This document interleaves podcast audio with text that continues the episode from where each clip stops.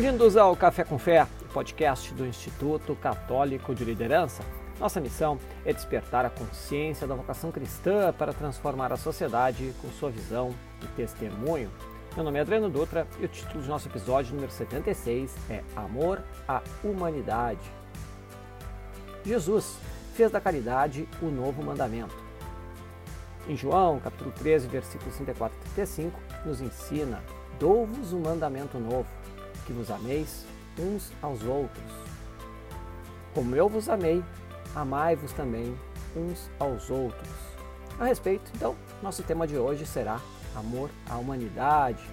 Portanto, terei a honra e a alegria de receber Mônica de Matos, formada em licenciatura em Educação e Desenvolvimento e Magistério em Ciências Religiosas, pós-graduada em Acompanhamento Espiritual pela Faculdade Vicentina de Curitiba. Natural de Ponta Grossa, no Paraná, Mônica de Matos é consagrada do Reino Cristo Brasil desde 1994 terceiro período de formação em Roma e Monterrey, teve experiência apostólica no ECID de Guadalajara durante seis anos, logo depois na Cidade do México em outros três anos e também em Madrid, onde ficou cinco anos trabalhando com jovens. Atualmente está em Brasília e também realizou cursos da Fundação Lopes Quintas, sendo especializada em criatividade e valores. Pesada Mônica, seja muito bem-vinda, uma alegria a tua presença.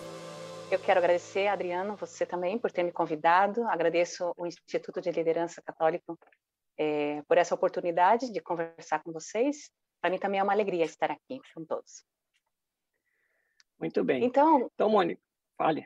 Pode falar. Não, não, fale você. O que, que, o que, que você quer me perguntar? Como que a gente quer iniciar essa conversa de hoje? Não, acho que tem que começar pelo título, né? Uh, porque eu estava tava pensando aqui, né? Mas quando a gente pensa naqueles concursos de Miss Universo, né? Aí, pergunta para Miss Universo, o que que você deseja? E ela diz a paz no mundo. Até virou um pouco de piada, né? Que é uma coisa maravilhosa, a paz do mundo e todos querem, mas parecia que era uma coisa tão, tão genérica que não se alcançava. E agora eu estou vendo uma coisa muito ampla também. Amor à humanidade, esse é o nosso título, né? Ele é bem, bem amplo.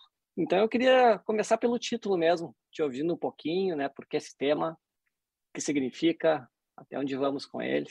Então, a gente passa a palavra e vamos direto ao ponto. Claro. Amor à humanidade, né? Por que será que nós estamos chamados também a viver esse amor nossa, em nossas vidas? Né? O primeiro e mais fundamental amor do homem deve ser o amor a Deus.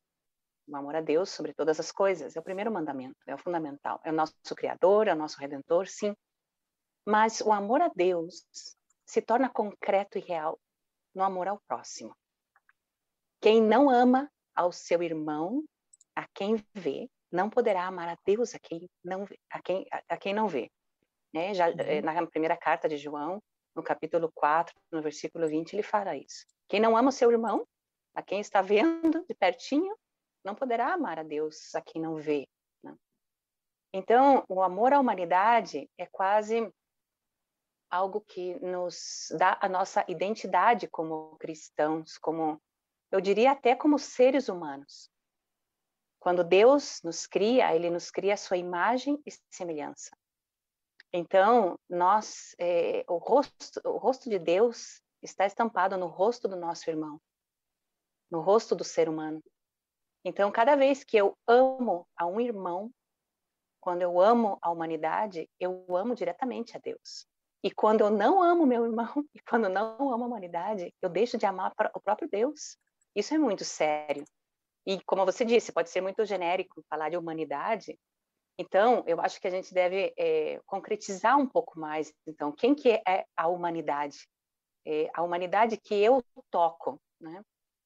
E quando eu penso em humanidade, eu gosto muito de concretizar. Quem que é a humanidade? A primeira humanidade que eu toco é com quem eu moro? Quem que está sob o teto onde eu vivo?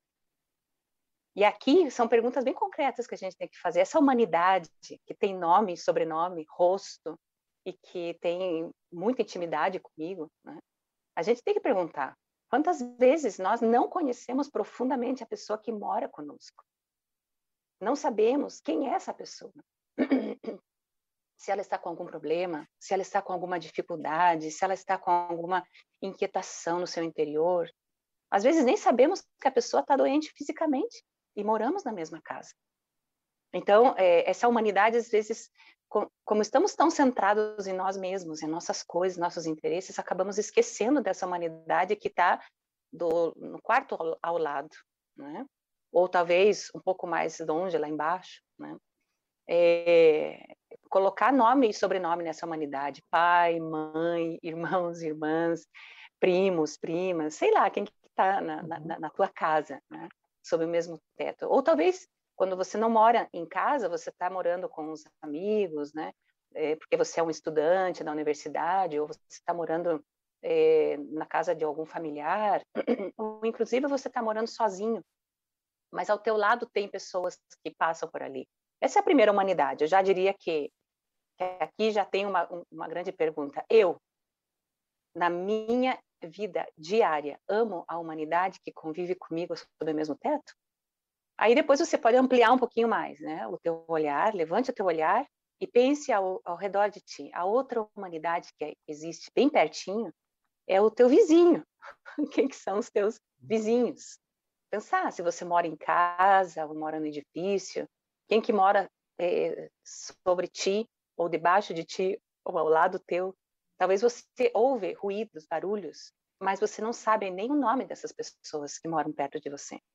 E como muda o ambiente onde moramos quando pelo menos somos capazes de saber o nome da pessoa, é, cumprimentar de manhã, à noite, quando você chega em casa, olá, oi vizinho, pelo menos. Né? E, e às vezes somos muito distantes a gente fala de amor à humanidade, pensa talvez nos homens em geral, mas não somos capazes de olhar no vizinho que mora pertinho de mim. E, e, acontece que às vezes os vizinhos nossos, os bem próximos, estão vivendo situações dramáticas nas suas vidas, de doença, de sofrimentos profundos, de uma solidão terrível. E nós somos indiferentes a isso porque não conhecemos, porque não, não tomamos conhecimento da sua necessidade. E acontece, acontece no dia a dia, a vida vai muito rápido. Todos temos que cumprir os nossos objetivos. Então a gente passa tão rápido na frente dos vizinhos que acaba nem sabendo com quem estamos ali compartilhando o mesmo espaço, né? praticamente. É, e se você amplia, né, essa segunda humanidade que eu diria, a primeira da casa, a segunda dos vizinhos, amplia um pouquinho mais, né, o teu horizonte, pense aquelas pessoas que você convive todo dia no trabalho, no estágio, na universidade, sei lá, nos grupos que você pertence, né, na, na, animação paroquial. São pessoas que você vê, né, também todo dia você vê no supermercado aquela pessoa da padaria que te atende, ou o empacotador, ou sei lá, as pessoas que prestam serviço. E, e sempre nos cruzamos com essa humanidade, sempre estamos com pessoas, sempre estamos em contato. E a pergunta é: eu amo essa humanidade tão próxima a mim, do meu trabalho, do meu estudo, desse ambiente que me rodeia, né? E, e ampliando um pouco mais, é, penso na tua cidade, né? Ampliar o olhar. E às vezes não sabemos o que está acontecendo na própria cidade. Eu lembro uma vez que eu mandei uma mensagem para uma amiga que mora em São Paulo. Naquele dia, Naquela rua que ela mora, teve um desabamento, é, é, consequência de uma enchente, é, né, muita água e tal, na mesma rua dela. Só que a rua dela é muito longa e ela estava numa parte mais privilegiada da rua e um pouco mais para frente era uma parte um pouco mais simples, que realmente ali foi praticamente engolida várias casas. E eu falei, nossa, isso aqui aconteceu na tua rua, né? Você está sabendo? E ela não sabia. Nossa, como? Não fiquei sabendo, não fiquei sabendo. E era poucos metros da sua casa. E depois ela agradeceu, ela falou: Nossa, que bom que você me falou para poder, pelo menos, me inteirar e, e ver como posso ajudar. Mas isso acontece, às vezes acontecem desastres na própria cidade, no, ou no bairro vizinho, um pouquinho mais longe, mas não nos toca, porque aconteceu lá, com, com aquelas pessoas que, que não frequentam né, o ambiente que eu frequento, não conheço. Né? Não, não, sabemos nada da cidade, sabemos pouco do Estado, sabemos pouco do nosso país, acontece. E é a humanidade que vive comigo. Eu estou nessa cidade, eu vivo aqui, eu moro aqui, conheço a história, conheço as dificuldades que estão passando agora as pessoas dessa cidade ou não. E aí, se você começa a ampliar um pouquinho mais o olhar, né, e ver outros países, outros continentes. É... Olha, gente, eu, eu escutei um comentário de uma pessoa que mexeu comigo. Né? Ela disse: Olha, eu não estou vendo as notícias ultimamente, porque está terrível tudo o que está acontecendo no mundo. Essa coisa da guerra lá na Ucrânia, meu Deus do céu. Eu já tenho o suficiente com a minha vida, com a minha história, com minhas coisas. E se chegar essa guerra aqui, chegou, mas eu não vou me envolver nisso porque é demais para mim, é demais para mim. E eu, eu, eu, fiquei pasma com, com o comentário, porque é, isso mostra que não somente ela, o coração dela, sei lá, a gente não pode também julgar o coração da pessoa, talvez ela falou de uma forma mais é, superficial. Mas se existe um comentário assim, muitas pessoas podem pensar dessa forma. E, e longe de mim pensar na Ucrânia, na guerra, que isso pode chegar aqui. Mas o primeiro que veio na minha, na minha cabeça é: eu tenho tudo a ver com a Ucrânia. Eu tenho tudo a ver com a, a Rússia. Porque quem está sendo agredido, quem está recebendo bombas, quem está sendo totalmente destruído são seres humanos. E os seres humanos pertencem à humanidade, eu sou da humanidade, então é o meu irmão, é a minha irmã que está perdendo um filho, que está perdendo um, um, marido na guerra, que está perdendo a sua, a sua, casa, a sua história. É, gente, né? então, é, para isso, eu acho que a gente tem que cultivar no coração uma solidariedade é uma atitude solidária. Eu amo a humanidade, portanto, eu não sou indiferente ao que acontece com a humanidade. Então, aí você me perguntar, e tá, mas o que, que você tem a ver com a Ucrânia? O que, que você pode fazer desde a tua casa? Talvez você não pode fazer é, materialmente algo por eles, porque você está aqui do outro lado, no outro continente. Mas sim podemos rezar, sim podemos é, ser solidários, por exemplo, uma coisa muito simples. É, eu não vou me queixar das coisas que são incômodas na minha vida, porque sempre tem alguma coisa que nos incomoda. Mas se você se coloca em perspectiva e pensa, meu Deus, o drama que eles estão vivendo, que perderam tudo, eu tenho tudo, não me falta nada. Como eu sou capaz de me queixar? A partir de agora eu vou deixar de me queixar, não é possível. Então essa já é uma atitude solidária é, e pensar a mesma coisa agora com esse frio terrível que está chegando, essas ondas de frio. Quantas pessoas na, na nossa própria cidade estão sofrendo frio severo? ou no, no país, e, e, muitas vezes somos indiferentes porque nós estamos bem protegidos, já está resolvido o nosso problema. Alguém, alguém que faça alguma coisa, né? O Estado que veja, na prefeitura que resolva, que vão atrás das pessoas moradores de rua, se eles estão lá porque eles querem, aqueles pensamentos que vão justificando o nosso comportamento alheio à realidade que está falando, está gritando. Só que nos tornamos meio surdos, meio distantes, né? É, era isso que eu falava. Legal. E como é importante a gente criar uma, uma atitude solidária, né? Não sei, que, não sei se, uhum. se, se foi gravado isso também, se deu para ouvir, né? não sei se com essa interrupção, mas a atitude solidária, eu entendo ela assim. É, é claro que eu não posso resolver o problema da guerra, nem o problema da fome, nem o problema do frio, são problemas que estão aí, que vão sempre ter. O próprio Cristo falou no Evangelho: pobres sempre eh, tereis com vós, né, convosco. Mas eu posso ter uma atitude solidária. Talvez eu, na minha vida, quanta queixa de coisas tão pequenas, outros que perderam tudo e, e tem que recomeçar uma vida. E nós aí, então, talvez como atitude solidária, eu falo, bom, olha, em solidariedade esse povo perdeu tudo, essa, essas pessoas que estão sofrendo agora, eu não vou me queixar. Eu vou comer um pouquinho menos hoje. Eu vou me privar desse prazer. Eu vou me privar de, de certos gostos em uhum. solidariedade a essas pessoas que sofrem, né? e também alegrar-nos pela alegria dos outros, pelos êxitos, as vitórias, né? porque às vezes a gente só fala do drama das pessoas, mas também quando tenha vitórias, saber aplaudir, saber se alegrar e não nos entristecermos, né? Porque às vezes bate uma inveja, porque você fala, por que, que ela conseguiu e eu não? Por que, que ele é, ganhou a medalha e eu não? Sempre o nosso ponto de referência somos nós mesmos, né? Então, amor à humanidade, no fundo, é, no fundo, no fundo, é amor a Deus mesmo. Uhum. se eu amo meu irmão que eu estou vendo, eu estou amando a Deus que está nele, né? Verdade. Eu eu gosto de uma frase. Às vezes a gente tem que cuidar com as frases, porque às vezes a fonte não é não é a fonte da frase, né? Mas essa, essa aqui eu acho que é que é da, até eu abri aqui, que é da Santa Madre Teresa de Calcutá, Santa Teresa de Calcutá, né? Que diz o seguinte: não devemos permitir que alguém saia de nossa presença sem se sentir melhor e mais feliz. Então, Lindo. Isso, é. isso aqui faz parte do amor. E uma imagem que me chamou a atenção também, veio um insight agora, foi essa semana, que foi no, no, no Vaticano, no site do Vaticano, né?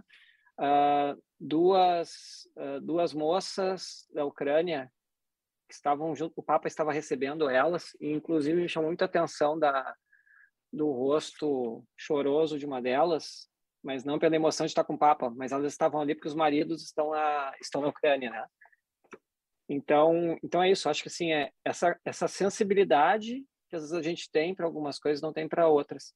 E a minha pergunta, Mônica, é a seguinte, eh, pegando o que tu falasse assim, como trabalhar essa questão dessa sensibilidade, que modelo a gente deve seguir, como fazer, por quê?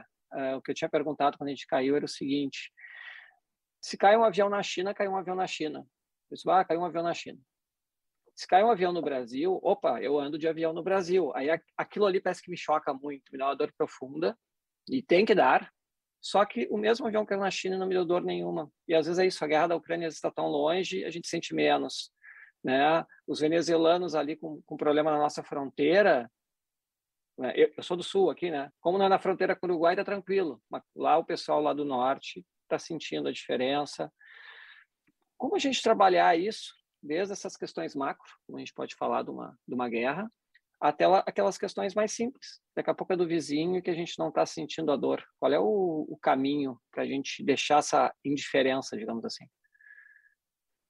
Olha, eu falo assim de uma experiência minha, né? E eu acho que ajuda muito ter como referência o próprio Cristo. É, aquela frase, né? Aquela pergunta: o que faria Jesus? Como uhum. que ele se solidarizava com a situação da humanidade, né? E eu, cada vez que eu abro o Evangelho, eu me surpreendo do comportamento dele, das palavras dele, né? Aquele olhar é, de bom pastor que olhava as ovelhas, né?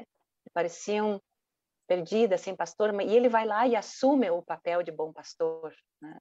As, as multidões que iam escutá-lo, muitas vezes estavam ali, passavam o dia inteiro e já estava na hora de ir para casa, já estavam com fome, cansados. Os apóstolos, eles, a ideia que eles tinham, a primariedade deles, falava que vamos despedi-los, né? Porque nós não temos é, pão suficiente para alimentar todas essas pessoas. Aqui nós temos somente cinco pães e dois peixes, é muito pouco, tal. E Cristo, ele tem um comportamento, uma atitude solidária. Ele fala: vocês mesmos deem de comer para eles. Mas como? E aí ele faz a, a, multiplicação dos pães. É claro que Cristo é Cristo, é Deus, né? E ele tinha o poder de fazer os milagres. Mas é, é a atitude dele que me cativa, que me conquista, né? Ele via uma pecadora e ele ia lá é, questionando aqueles que estavam apedrejando ela, né? Dizendo, uhum. tá, que atire a primeira pedra que nunca cometeu um pecado. Né? E ele fazia essas perguntas, mas para proteger a uma que estava ali é, sendo uhum. acusada. Né? Ele vai com a samaritana e com todo aquele preconceito que existia entre os povos ali, ele se aproxima aquela samaritana que, que, era mal visto isso e ele não se importa com isso, vai lá e conversa e converte essa mulher, a mulher muda de vida. E o tempo inteiro são encontros, parece que ele quer através desses encontros mandar uma mensagem para a gente e falar é assim que se vive como ser humano, é assim como se ama a humanidade, né? Então, eu acho que ter isso como referência faz com que olhemos, escutemos as notícias com o coração mais sensível. É, nós não podemos é, viver nessa frieza né? e olhar e falar: bom, não é comigo, eu não tenho poder de resolver todos os problemas. Talvez não todos os problemas, mas alguma coisa você pode fazer. Uma oração, uhum. uma campanha, um gesto, um sorriso. Quantas vezes é, nós estamos até com a, com a face fechada, né, pensando nos nossos compromissos pessoais, agenda que tem que cumprir, e nem sequer somos capazes de cumprimentar o vizinho, cumprimentar a pessoa que entrou no elevador uhum. conosco, cumprimentar o, a pessoa da recepção do meu trabalho. E isso é muito duro, porque a pessoa talvez tra traz um olhar entristecido porque acaba de viver, sei lá, uma perda, E porque, como eu não cumprimentei, eu não percebi que a pessoa talvez precisasse não só um olá, mas talvez um abraço. Né? Então, eu acho que Cristo, como referência, é, é o nosso porto seguro, né? Eu acredito que por aí é o caminho. A tendência nossa, tristemente, por causa da ferida do pecado original, é o egoísmo. Né? É o ego em excesso. Nós estamos sempre com o ponto de referência no próprio umbigo. É difícil a gente olhar para o lado, olhar um pouquinho para frente e nos colocarmos no lugar das pessoas, né? Então, é, nós temos que ser trabalhar a nossa capacidade de ser magnânimos, solidários, bondosos, ter esse olhar assim com a humanidade, né? Com aquele que mora comigo, uhum. com o vizinho, com as pessoas da cidade, do estado, do país, do mundo inteiro. Mônica, inclusive aqui a Kiki Maranaldo, que ela é, tem uma obra incrível lá em São Paulo, né? Com, com para crianças um atendimento pós-colégio. Acho que tu, tu, tu conhece, Conheço. né? É o, é o, Instituto Ludovico, né? É, é Ludovico, Ludovico. Né? Pavani. É Ludovico, sim, sim. Isso, Ludovico Pavani. Até ela colocou aqui, ó, amar a Deus e amar o próximo, né? Enxergar é fazer o amor chegar na vida do outro. E eu acho que essa frase dela está bem alinhada com o que a gente está falando, né? Mas Sim, por a... certamente. Certamente. Por verdade. E, Mônica, eu queria te perguntar o seguinte, a... tu lida muito com jovens, tá? Tu tem uma experiência com jovens. E hoje nós temos uma geração, agora não só dos jovens, mas muitas pessoas estamos conectados, né? Ou no Instagram, que a gente tá, está usando agora, né? Ou em Facebook, ou em outras redes, tem TikTok, etc., várias redes. Eu queria te fazer uh, uma pergunta, é, uh, essa instantaneidade que o pessoal Tato falasse ali, se é que eu consigo me alegrar com a vitória dos outros, eu queria ouvir de ti duas coisas. Um, a pessoa que vive uma vida só que é para postar a parte boa, sem conseguir expor a parte ruim, e o outro lado daqueles que a gente sabe que se incomodam porque, ó, minha vida está uma droga, porque a do outro que está muito boa isso é um movimento que me parece que existe um pouco, não culpa das redes, mas culpa da, do, do, que se criou, em, da forma né, que as pessoas estão interpretando o que está lá dentro. Né? Eu postei algo porque eu quero aparecer, postei algo porque eu quero feliz, e do outro lado, o que, que eu tenho? Eu tenho alguém que não que ficou com inveja porque eu estou, estou bem, e, e essa postagem minha foi porque eu estou feliz ou porque eu não postei tudo de triste que eu tenho. Como, como é que essa essa complexidade, assim, como é que tu vê isso nos jovens? Isso que me, me preocupa, assim, saber como é que está essa questão. Interessante essa pergunta que você faz, porque justo nós vamos tratar disso num cursilho que nós vamos ter em Brasília com as jovens, e a temática vai ser justamente por aí. Qual é a imagem que eu quero dar nas redes sociais? Por que quero dar essa imagem? Desde onde parte essa imagem, né?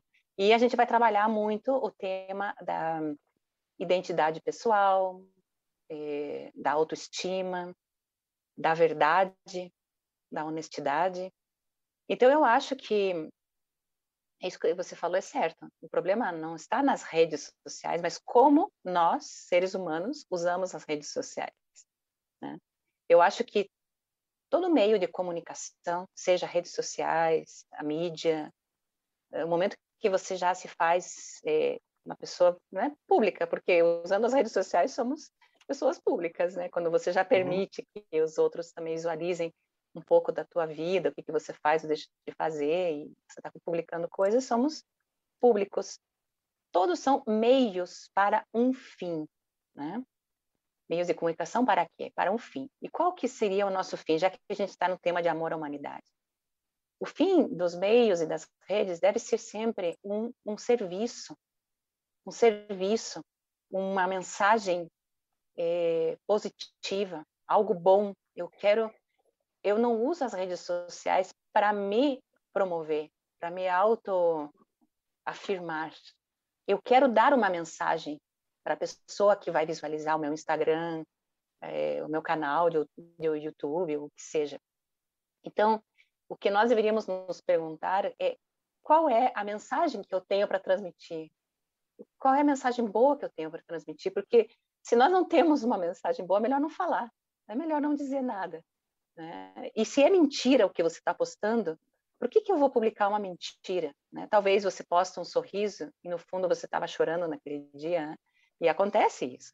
E muitas vezes sabe, as pessoas sabem, não, mas esse dia ela estava com um mau humor terrível. E olha a foto super sorridente que ela postou. E você fala, por que que acontece isso? Por que que nós gostamos de mentir quando a gente está mostrando na nossa a própria imagem, né? Então eu acho que é isso, sabe? É, nós usamos os meios de comunicação como fins em si mesmo para me é, promover, para um fim, né? E não usamos para o fim que deve ser, que é, é um serviço à humanidade, amor à humanidade. Então eu quero fazer, eu quero deixar uma marca nessa sociedade, nessa humanidade. E é isso também que eu conversei com os jovens agora nas missões, é, lá em Brasília, que nós fomos em Anápolis, né? Foram 140 jovens da Juventude Missionária e do Medical, que é um apostolado também muito lindo, missões humanitárias. Né? E também eh, participei do pós-missão das, das, meninas e meninos de Porto Alegre, Caxias, eh, Bagé, aí foi muito legal.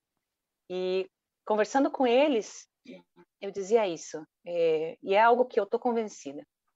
Um jovem, quando escolhe uma profissão, uma faculdade, um curso, ele não pode pensar somente no bem que ele vai tirar dessa faculdade, desse curso, desse trabalho para si próprio. Né? Eu falo, bom, eu vou entrar na faculdade para ganhar dinheiro.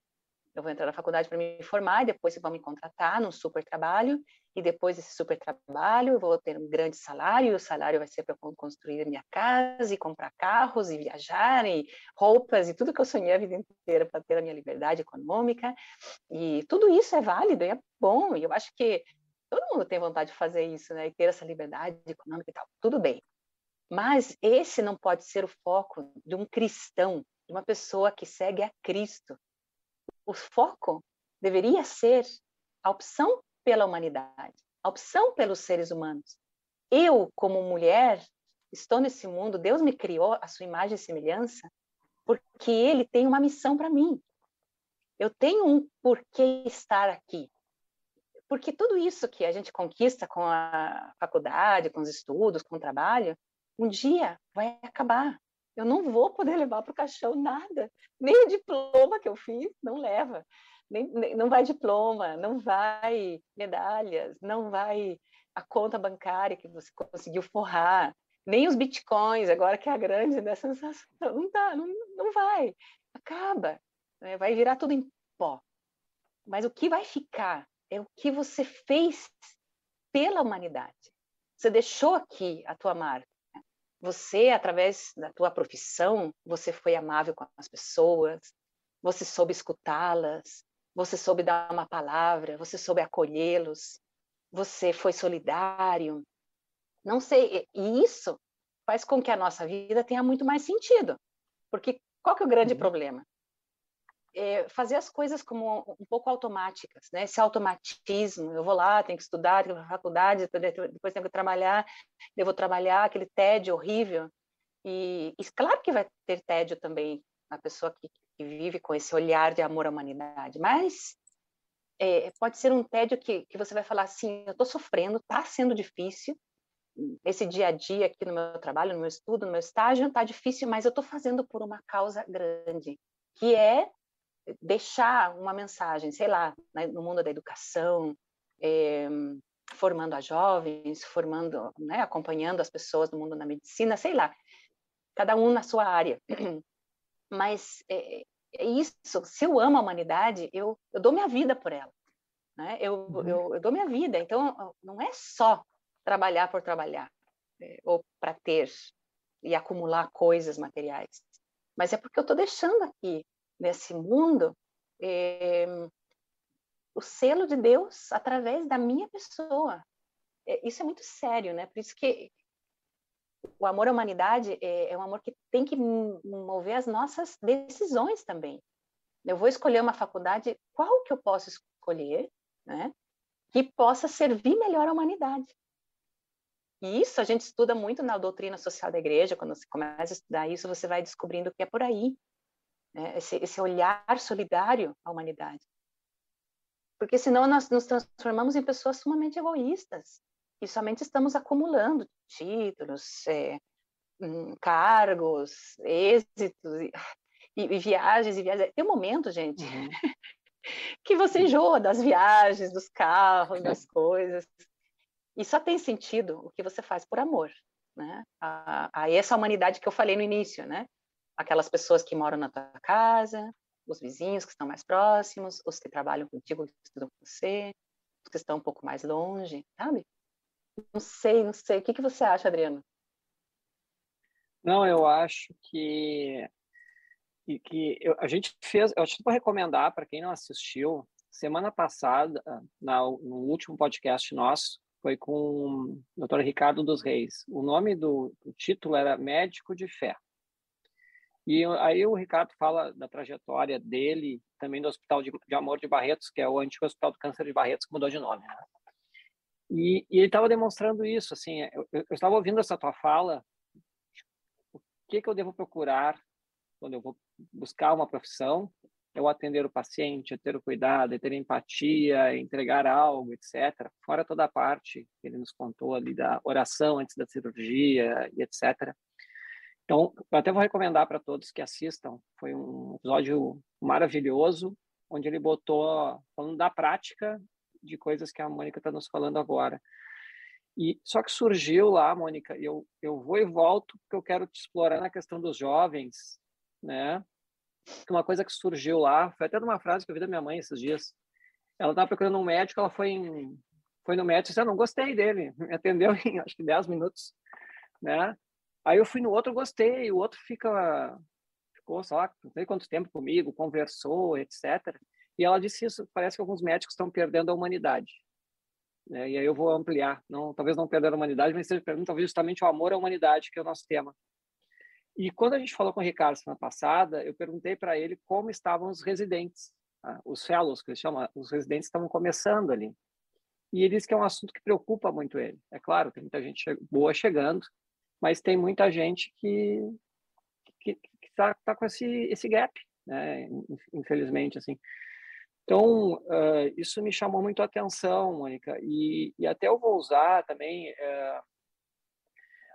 Uh, tenho muitos jovens agora, estou falando de jovens, jovenzitos mesmo, né? Jovens, jovencitos, que eles estão dizendo o seguinte: eles estão colocando no Instagram, o status do Instagram da pessoa, né? Que é aquela frasezinha que me representa.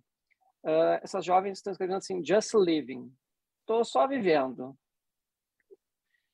Eu queria, te, eu, eu queria te ouvir um pouco disso, assim, é, a gente está perdendo a humanidade, a gente está tá deixando tudo muito assim, eu estou só vivendo, se exploda o resto, o quanto eu me preocupo com o resto, né? O pessoal está confundindo o Carpe Diem lá, que, tinha aquele filme lá atrás, né? Sociedade dos Patas Mortos, acho que era, né? Acho que começou com lá o... E é isso, é, é só isso. Me preocupa os jovens, como, como trabalhar eles nesse sentido, como os, os pais também ajudarem eles nessa, nessa caminhada. Sim, sim, sim. É, eu acho que sim, que existe uma tendência muito forte a, ao egoísmo. Mas sabe, Adriano, não é de hoje isso. Isso é do ser humano, de todas as. Você uhum. olha para o passado, é o mesmo erro. Nós caímos nos mesmos erros, só que agora a diferença é que é mais moderno, é tudo. é, a gente vê isso mais rápido através da mídia. Mas é, lá na, na, no tempo de Cristo também eram, é, eram os mesmos erros. Eu acho que o jovem tem sede de verdade, tem sede de amor, tem sede de vida. E isso eu vejo quando a gente começa a trabalhar com jovens, tanto os que estão mais próximos à fé, à vida espiritual, como os que estão mais afastados.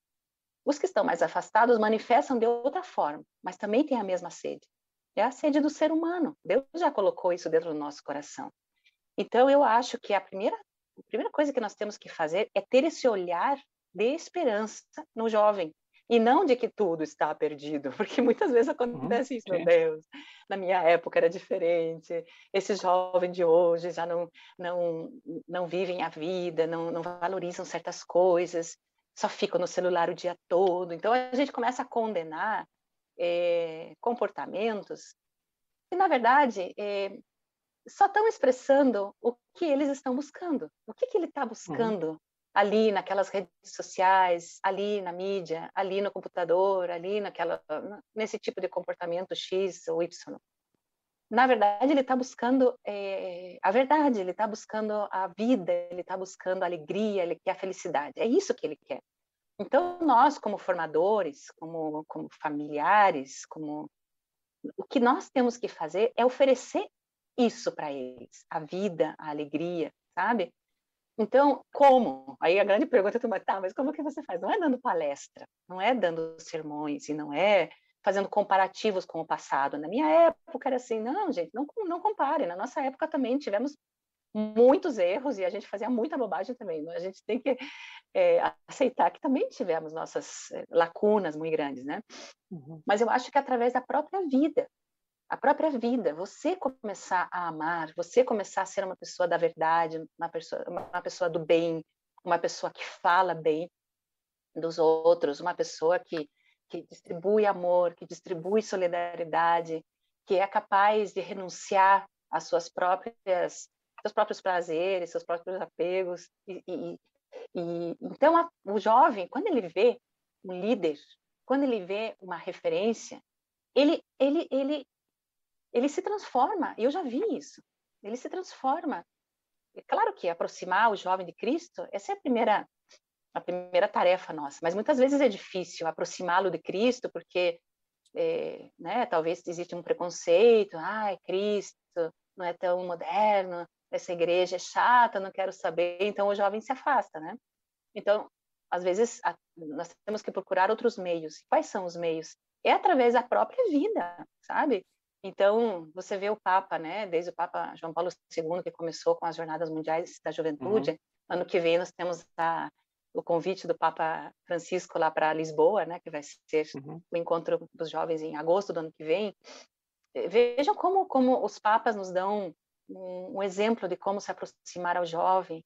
Eles oferecem o que o jovem gosta. O que, que o jovem gosta? De alegria, de festa, de amizade, de mensagens bonitas. Ele gosta disso. O que, que o Papa Bento fez que eu achei espetacular? Ele transformou o catecismo em um, um manual de perguntas e respostas bem da cara do jovem, até o desenho, as, as perguntas e respostas são bem acessíveis, para o jovem também ter acesso ao catecismo, que é complexo de ler, de estudar. Então, às vezes a gente Esse quer é o, que o, é o jovem... UCAT, né? É o UCAT, né? UCAT, que é, eu acho que é um material maravilhoso para o jovem. Mas eles eh, trabalharam aquele documento denso da igreja eh, para dar de presente para os jovens da, na Jornada Mundial da Juventude. Eu acho que foi a de Madrid, né? Que eles entregaram lá e depois já foi distribuído para o resto do mundo mas são iniciativas concretas, assim, desde a própria realidade, do próprio testemunho, é, e não se assustar com, com a realidade do jovem, é, das, das, redes sociais e, e desse mundo louco. Não, eu acho que a gente tem que acreditar no jovem. O jovem ele é terra fértil. O que a gente colocar ali vai brotar. E se a gente não, não regar, não cuidar, aí vai secar e a gente vai perder aquele terreno fértil que podia dar muito fruto, né? Então, os formadores temos que aprender isso, acreditar nos jovens e mostrar uma vida séria, comprometida, porque às vezes a gente está obrigando ou dando sermões que nós não vivemos, né? Você fala, para, meu filho, não fume, e você está com o cigarro na mão. É, uhum. Você fala, não, não, não acelera desse jeito o carro, e você é primeiro, que quando tem pressa, você está com alta velocidade na estrada, você gosta de, de, também acelerar, sim ou não? E aí, como é que você dá uma mensagem oposta, né? Não sei, eu acho que é, eu acho que é isso, né? Nós primeiros eh, somos os primeiros que temos que viver esse amor à humanidade, para que eles também se transformem em pessoas mais solidárias e não não terminem fechados no seu próprio mundo egoísta, né? Não sei se era por aí a pergunta, Adriana. Não sei se eu não, não, não, não era. Não, era, era, era isso. Né? Porque a, a, minha preocupação é essa, assim, acho que tem dois lados, né? Acho que, como sempre, em todos os programas a gente fala isso e, e a gente tem visto cada vez mais que a realidade que nada mais importante que o exemplo, o testemunho, né, que a gente usa na igreja, né? Não adianta eu falar algo se não executar, né? Então a gente tem visto ao longo de todas as entrevistas isso, o quanto empresários de sucesso, quando eles uh, mostram através da forma de falar com o funcionário, através da empatia, da solidariedade, ali é a porta de onde ele abre e mostra a, a, a espiritualidade dele, que aí muitos já vieram aqui e já disseram, ah, eu, eu rezo uma Ave Maria antes das reuniões, eu tenho uma imagem na minha sala e etc. E aquilo ali não choca, porque o que o pessoal busca, quem, quem não acredita, na verdade, é seguir aquele líder ali, porque aquela empresa tem um propósito que está linkado a isso. Então, acho a mesma coisa quando falasse assim, os pais também. Se eu não for um exemplo, né, eu estou sendo, como diria Jesus, hipócritas, né? Estou sendo hipócrita em relação ao filho. E eu te pergunto o seguinte: e os jovens em relação aos jovens, né? A gente tem tanto, tantos jovens bem formados, uh, mas às vezes assim, às vezes eu vejo jovens bem formados que eles se isolam numa bolha, né? Porque aquele mundo me assusta. Enquanto eu posso ter outros jovens bem formados que partem para o mundo porque o mundo precisa deles justamente para trazer mais jovens. Eu queria te ouvir um pouquinho sobre essa dicotomia, se eu estou correto ou não, nessa questão é. de ir ao mundo ou sair do mundo. É, existe isso, existe um pouco de pânico cênico, né? Eu preciso, tem jovens que preferem se, se proteger e se formar e estudar muito e tal, e na hora de sair é, tem esse temor, porque existe também esse medo da, né, o que, que, vão dizer de mim, como que eu vou entrar nesse grupo humano e tal. Eu acho que isso é, a pessoa vai perdendo os seus temores quando ela começa a praticar, sabe? É, eu também acho que tem muitos jovens formados que não recebem oportunidades de falar, sabe? Na, na, nas atividades que a gente organiza, procuramos sempre que vários jovens, diferentes jovens, tenham protagonismo nas atividades e que não sejam sempre os mesmos que estejam falando, que estejam dando testemunho, que estejam organizando as atividades, né? E eu também conheço muitos jovens muito corajosos que já têm seu próprio canal do YouTube, que, que optaram né, de oferecer uma mensagem positiva no seu Instagram. Você abre o Instagram da pessoa e tem toda uma temática ali, é incrível como eles são capazes de defender a vida, defender valores é, muito nobres, né? É, tem um menino que eu conheço lá em Brasília, que tem também um programa de rádio católico muito interessante que ele faz, e é para explicar o evangelho. Ele é um catequista uhum. no ar, muito divertido, assim. Eu falo, nossa, esse é um cara que aprendeu a usar o, o, meio que, né, que ele tem é, e transmitir também valores. No, no caso, ele, como catequista, né? ele, ele é catequista e usou o, as redes sociais para gravar alguns é, spots e tal, e, e, seus alunos escutam, depois eles publicam, né? Então, eu acho que tem, tem, tem personalidades que são mais corajosas que outras, né? E cada um tem que dar conforme a sua medida. E também tem que encontrar a sua área de transmissão da, do testemunho, sabe? Tem pessoas que talvez não são boas para pegar o microfone e falar e publicar um vídeo. Tudo bem, não tem problema, mas você pode escrever, por que não? É, ah, eu não sou boa para escrever, mas talvez você pode ir no lugar visitar uma família, visitar um, uma criança no orfanatório que está precisando da tua presença, sabe? Então, eu acho que existem muitas maneiras de ir em encontro da, da humanidade. É, talvez a gente sempre pense que tem que ser de uma forma. Não, pode ser nas redes sociais, pode ser no teu dia a dia, no teu trabalho, pode ser que você, dentro da tua timidez, né, o teu jeitinho de ser, você está falando muito porque você é honesta, você é, é autêntica, você fala é, a, a, verdade, você não fofoca, você não participa de conversas que denigrem, né, um ser humano. Isso também já é dar testemunho, sabe? É, porque eu acho que a gente também tem que baixar o perfil, sabe? É, uhum. Não colocar desafios tão, tão, tão altos, tão impossíveis que a pessoa fala, eu? Não, tem gente que é para isso. Mas quando você já baixa e fala, não, acho que tudo bem, tudo isso você tem medo, mas você não me ajudaria aqui a fazer tal né, é, ação? Né? Por exemplo, lá no Brasília nós temos esse apostolado Sonhar Acordado, que muitos já conhecem, uhum. né?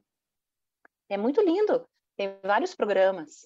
E tem jovens de diferentes é, jeitos de ser, desde o tímido até o mais bagunceiro, fazendo visitas a diferentes entidades que precisam da presença deles. É muito lindo o trabalho em equipe que se faz entre os jovens também, sabe?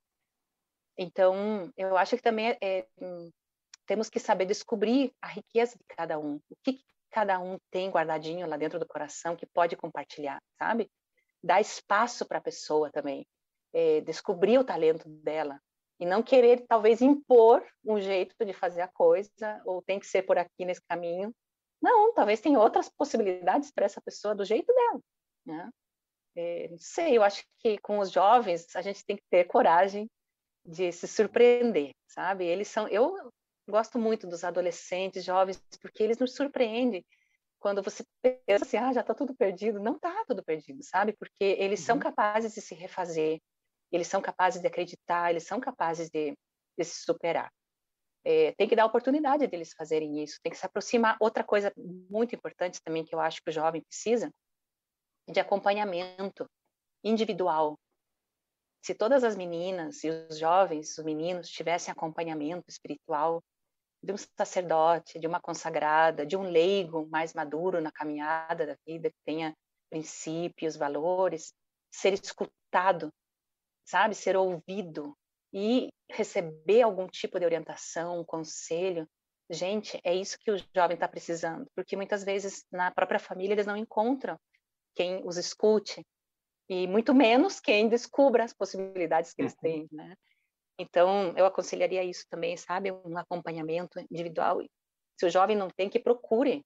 Ele tem que ir atrás de alguém que acompanhe, que escute, que dê um conselho, que, que, que guie os passos, né? Porque a juventude é uma, é uma, é uma idade complexa, porque é a idade onde você toma as decisões mais importantes da tua vida o que você decide na adolescência, na juventude, é o que você vai ser lá depois dos 30, 40, né?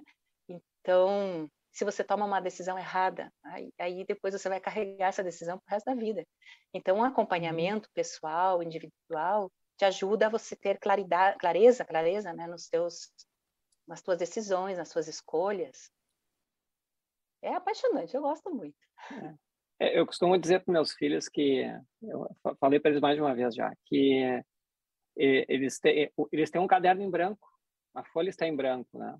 Então, na verdade, assim, eu posso começar a colocar coisas, criar problemas naquela história ali, e que é uma folha em branco. Eu, eu estou colocando aquilo.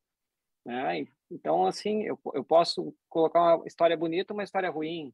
Eu posso converter algo em algo melhor, mas ali está em branco está em branco que vai ser a família, está em branco que vai ser o trabalho e etc. Né?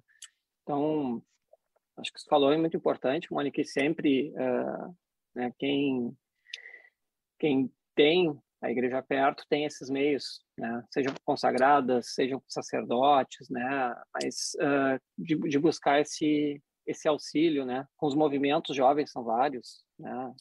Então levar um jovem no sonhar acordado, um jovem numa participar de missões, ou, ou mais nas paróquias, participar de CLJ, de empreendedorismo, tem vários movimentos hoje. Então, isso é importante de, de se buscar. Mas, Mônica, tu falasse uma questão de, de, de não conduzir o jovem. E voltando à questão da profissão ali, já falasse lá atrás, quando eu busco uma profissão, não é só o que vai me dar dinheiro, etc. Tem que buscar aquilo que tem a ver com o meu propósito, aquilo que, que eu vou servir ao próximo, né? Uh, mas é um momento que gera muita ansiedade para o jovem isso, ele está decidindo a vida, ele está botando uma palavrinha no caderno. Só que também gera ansiedade para os pais. E aí me preocupa, assim, os pais às vezes não estão intervindo uh, demais daqui a pouco ao decidir que o filho tem que ser médico porque eu sou médico, ou o filho tem que ter uma, uma graduação numa universidade, quando daqui a pouco o filho quer ser chefe de cozinha, como é que tem esse outro lado aí, Mônica? É, esse é um tema delicado, complicado, né? mas eu acho que é uma coisa interessante. Essa decisão do, da faculdade que a pessoa vai estudar, do, da profissão que ela vai exercer, na missão que ela vai ter na, na sociedade, tem que ser algo trabalhado desde a infância.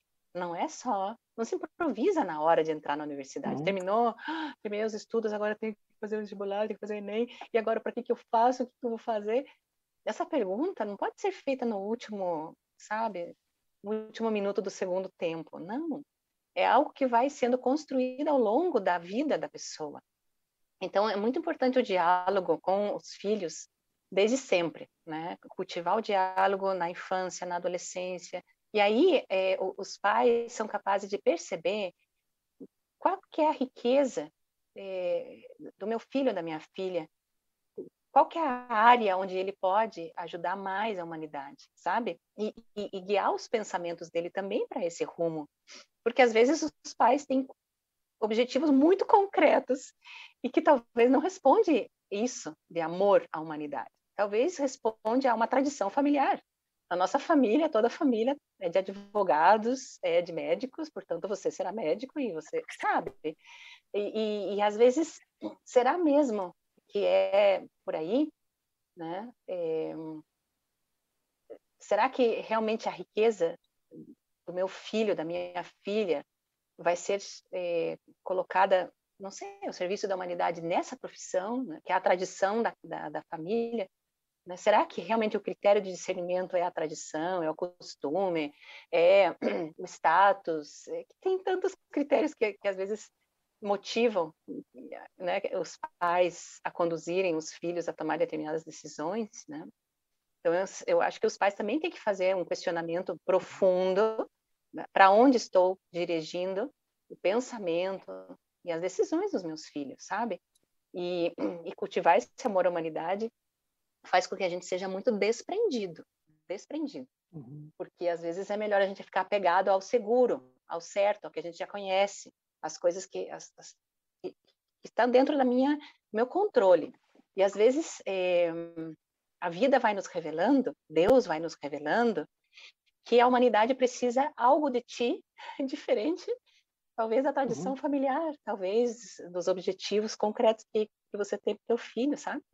Então, eu acho que também tem que ter uma reflexão dos pais assim um pouco mais profunda e esse diálogo que é cultivado ao longo da vida para que na hora H, que a, que a, menina, o menino pergunta, o que, que eu faço, o que, que eu estudo, é, no diálogo, na conversa, possa existir essa conversa simples, minha filha, meu filho, quem que é você? O que, que você fez todos esses anos da tua vida na escola e tal? Você está vendo que você tem essa virtude, essa qualidade, essa potencialidade? Você já, você já viu como você é boa para isso, para tal e tal? Não será melhor uma faculdade, um estudo que te dirija para essa área que você tem uma riqueza muito grande para dar, por que, que você está talvez fechada? Não sei, né? Tem pessoas que são excelentes para humanidades, né? Para tratar o ser humano e tal, e de repente se fecham lá no mundo dos números. Né? Muitas vezes eu uhum. converso com as meninas e falo, gente, mas por que, que você vai se fechar no mundo da engenharia, do, dos números e tal, se você é feita para as pessoas, você é feita para falar, uhum. para dar conselho, para conversar, para escutar. Por que, que você não, sabe? Então, fazer esse tipo de questionamento, não oferecer outro, outra faculdade, falar, não, melhor faça psicologia, melhor fa... não, não, não é resolver o problema do jovem, mas sim uhum. ampliar a visão dele, de autoconhecimento, quais são as minhas potencialidades, as minhas possibilidades, o que, que eu posso dar para esse mundo, sabe? Eu acho que é por aí. É... a gente tem que conduzir a conversa, né? É, até pensando tem outro lado também, né? Que muitas das profissões, quem até para quem está agora não do jovem da criança, né? Muitas das crianças que nascem hoje vão trabalhar em profissões que sequer existem. Isso, é, isso é, já começa por aí, né? Então, então é. tem muita coisa pela frente. E chamou atenção uma vez também, a, a, quando eu fui com meus filhos em uma questão do teste vocacional, e a psicóloga que estava conduzindo o teste, ela disse que o maior desafio não é quando a gente conversando depois, não é quando o jovem se surpreende com o que está aparecendo como caminho para ele. É quando o pai se surpreende que não é o caminho que ele queria. Ela disse que essa é a maior dificuldade que ela tem na, na condução, né? E fecha bem que tu falasse ali. É, Legal. é aquele, aquele susto, você fala, ah, é. como? Mas é. Hum. Onde que eu lembrei também de uma história, só quero falar rápido, né? A gente já entrevistou aqui há um tempo atrás o pessoal da His Way at Work, né? Que é uma, uma entidade ali que para empresários para formatação de um conceito, a gente vê que a, a, empresa é de Deus e que nós somos meros administradores. Mas uh, só porque eu lembrei do, eu estava pesquisando aqui que falasse antes, a, a história dessa da Risway começou com o Peter, que é o fundador, que ele era um empresário de sucesso, etc. E segundo as palavras dele, né, ele estava já com muito dinheiro no bolso.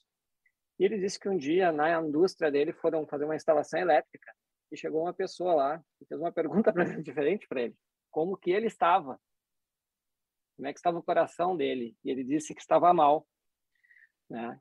que o bolso estava cheio, mas o coração vazio. E aí essa pessoa que foi fazer a instalação elétrica disse, não, eu sou do Reino Cristo, quero te apresentar. E apresentou o Reino Cristo para ele. E aí começou esse movimento. E foi, foi, foi. E ele lembrou o seguinte: ele disse, eu tenho uma dificuldade, assim, porque eu não entendo o amor ao próximo. Ele se baseou muito depois no, na parábola do, bom samaritano, né? Não entendo o amor ao próximo. Meu vizinho mora longe, ele morava num local. E ele se deu conta que o próximo dele era o empregado dele. E aí começou toda uma concepção que a, que a Rizway usa, que eu tenho, eu ajudo o empregado, a família do empregado, e ajudo, a, aí vou indo para a comunidade dentro daquele teus passos. Porque às vezes é isso, as empresas também às vezes fazem movimentos para atender um determinada ONG, etc., que não é ruim, é bom, mas às vezes esquecem do funcionário. E ele fez um caminho, ele viu que o próximo dele estava muito próximo, era aquela pessoa que trabalhava com ele. E aí, Mônica, toda essa história que eu estou falando, né, que como a gente é do Instituto Católico de Liderança, eu queria ver no ambiente de trabalho, como é que se exercita um amor à humanidade no ambiente de trabalho, seja eu chefe, seja eu subordinado, seja eu colega?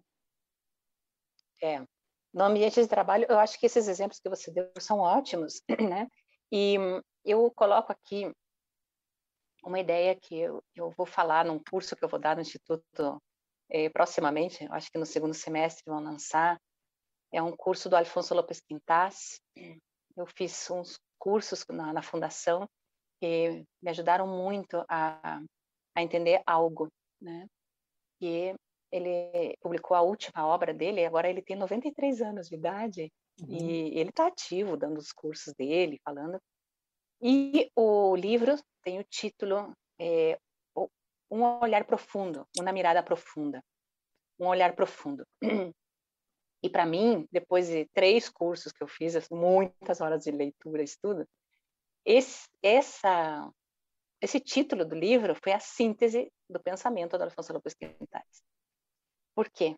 Eu acho que a forma com que nós mudamos o nosso ambiente é o olhar que eu tenho na, na, na, humanidade, na realidade. A realidade me apresenta determinadas coisas e eu posso olhar tudo como uma matéria, uma materialidade, ou eu posso ter um olhar que vê além da matéria, além do que a realidade está me mostrando ali, sabe?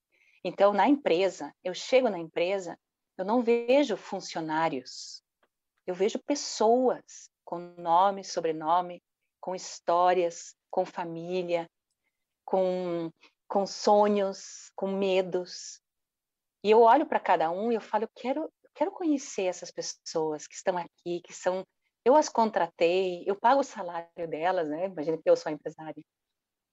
Mas não, não, não, não, não é só isso. Eles não são os meus funcionários, são pessoas.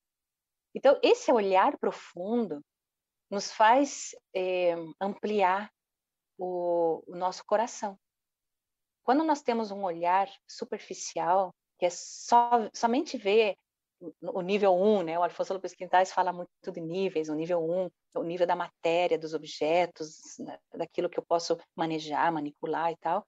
O nível 2 já é o nível humano, é o nível da criatividade, é, é, é, onde o ser humano se desenvolve. Nível 3, então, é o nível da, dos valores, né? Que movem o coração humano. Nível 4 já é o nível espiritual. Então, é, a pessoa que só vive no nível 1 um dos objetos da realidade ali, ela é uma pessoa de horizonte muito curto, ela não é capaz de ver além do, que a realidade pode, pode me mostrar. Então, eu acho que o que eu aprendi naquele curso e o que eu tento transmitir no curso que depois eu vou passar para vocês é isso, que nós temos que trabalhar o nosso olhar. Qual, como é o meu olhar?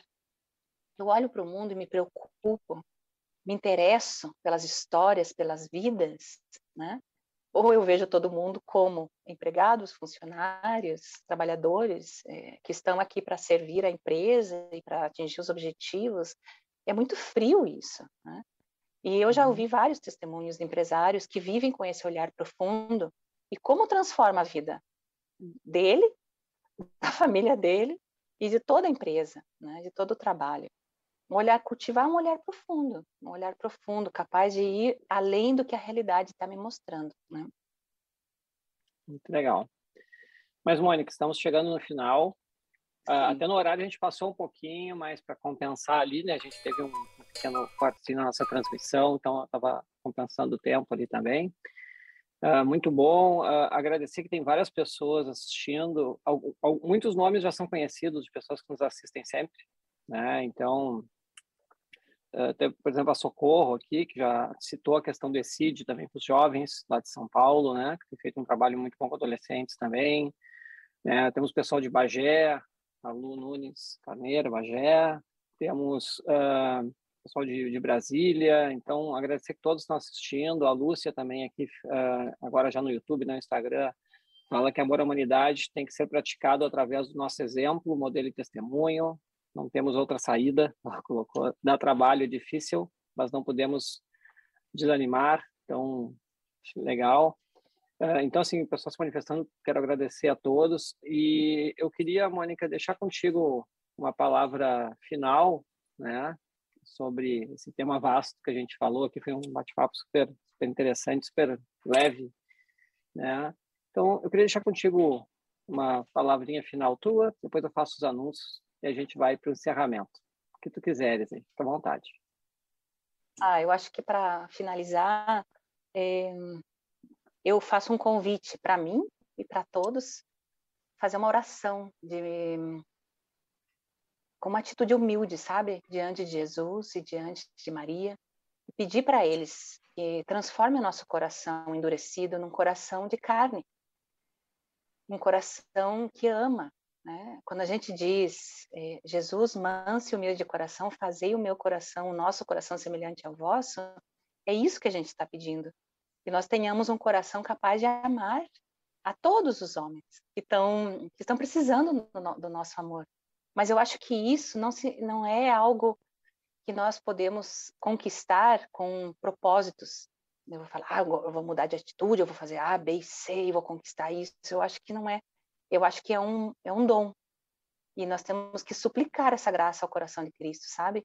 Que ele transforme o nosso coração, que muitas vezes é duro, enrijecido, e, e, e Maria, né? E quando a gente tem um coração assim, você fala, mãe, me ajuda, porque, meu Deus, eu não sou capaz de olhar a necessidade do outro, eu só estou olhando para mim, né? Então, pedir para Maria, pedir para Jesus que transforme o nosso coração e que faça o nosso coração semelhante ao seu. Ai, maravilha. Pois bem, pessoal. Uh, Mônica, muitíssimo obrigado. Foi um, Obrigada uma alegria Adriano. Muito boa essa conversa. É, bate-papo vai fluindo, assim, se deixar a gente, a gente segue, né? Mas, então, te agradeço muito, acho que foi maravilhoso. Uh, espero tê-la aqui no programa de novo. Né? E para vocês que estão nos assistindo, né? Eu coloquei ali o link do, do site do, do Instituto, por quê? Para que vocês acompanhem a nossa programação toda, inclusive, né, em breve, não temos data ainda, né, tem toda a parte de preparação, gravação, nós vamos ter um, curso da Mônica, que ela até falou um pouquinho ali, vamos ter uma criatividade também, etc. Então, fiquem na espera, então vamos acompanhando para ver esse conteúdo aí.